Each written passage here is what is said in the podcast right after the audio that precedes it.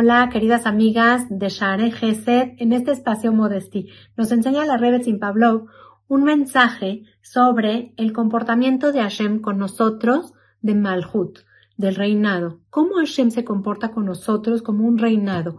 Así como nosotros tenemos en nuestro mundo terrenal eh, un rey, para que podamos entender que a través de nuestra relación con él y a través de la dinámica que se vive con un rey de carne y hueso, podamos entender nosotros lo que es un poquito de nuestra relación con nuestro creador, que es el rey del mundo.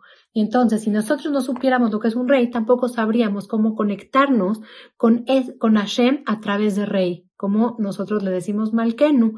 Entonces, para eso nos dice la Rebetzin que la mirada de Malhut, de lo que es el reinado, está directamente conectada con lo que es la mitzvah de Tzniut.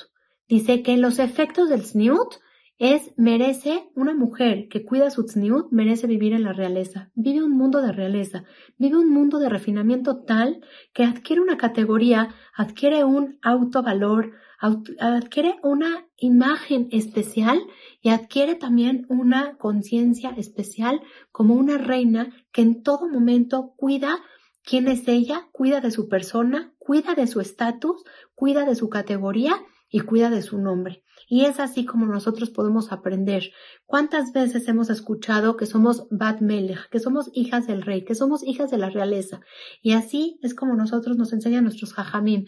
Así lo aprendemos de Rachel y Menú. Rachel, nuestra matriarca, actuó con tanta discreción, con tanta sencillez, actuó con refinamiento en su vida. Esa finura era lo que le hizo ser Rachel y Menú, la forma en la que transmitió las señales que tenía con Jacob, su novio, Alea, su hermana, para no avergonzarla, la manera en la que ella trataba con Labán, su papá, y la forma en la que ella se comportó durante toda su vida con tanto recato, que es así como ella queda para nosotros como un modelo de lo que es el sniut, el recato y la discreción para seguir a nuestras generaciones.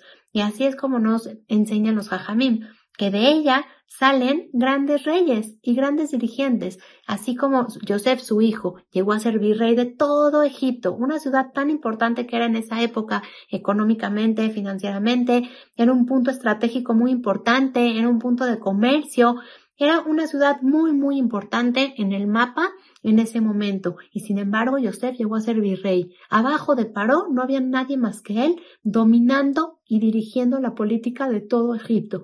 Y así también vemos como su otro hijo, Benjamín, tiene como descendencia a Shaul, el primer rey del pueblo de Israel, y así a la vez también Esther Amalcá, la reina Esther, que trajo, salvación a todo el pueblo de Israel en la historia de Purim, vino también de Benjamín, descendiente de Rachel y Menú. Entonces vemos como los efectos del sniut de Rachel y este refinamiento tan especial que tuvo ella en su vida, Hashem se lo, se lo retribuye con esta, este gran mérito de la realeza. Es así como aprendemos, amigas, que una mujer que cuida su sniut y se pule a sí misma y se esfuerza a sí misma es una mujer que merece el título de Bat Melech, una hija del rey.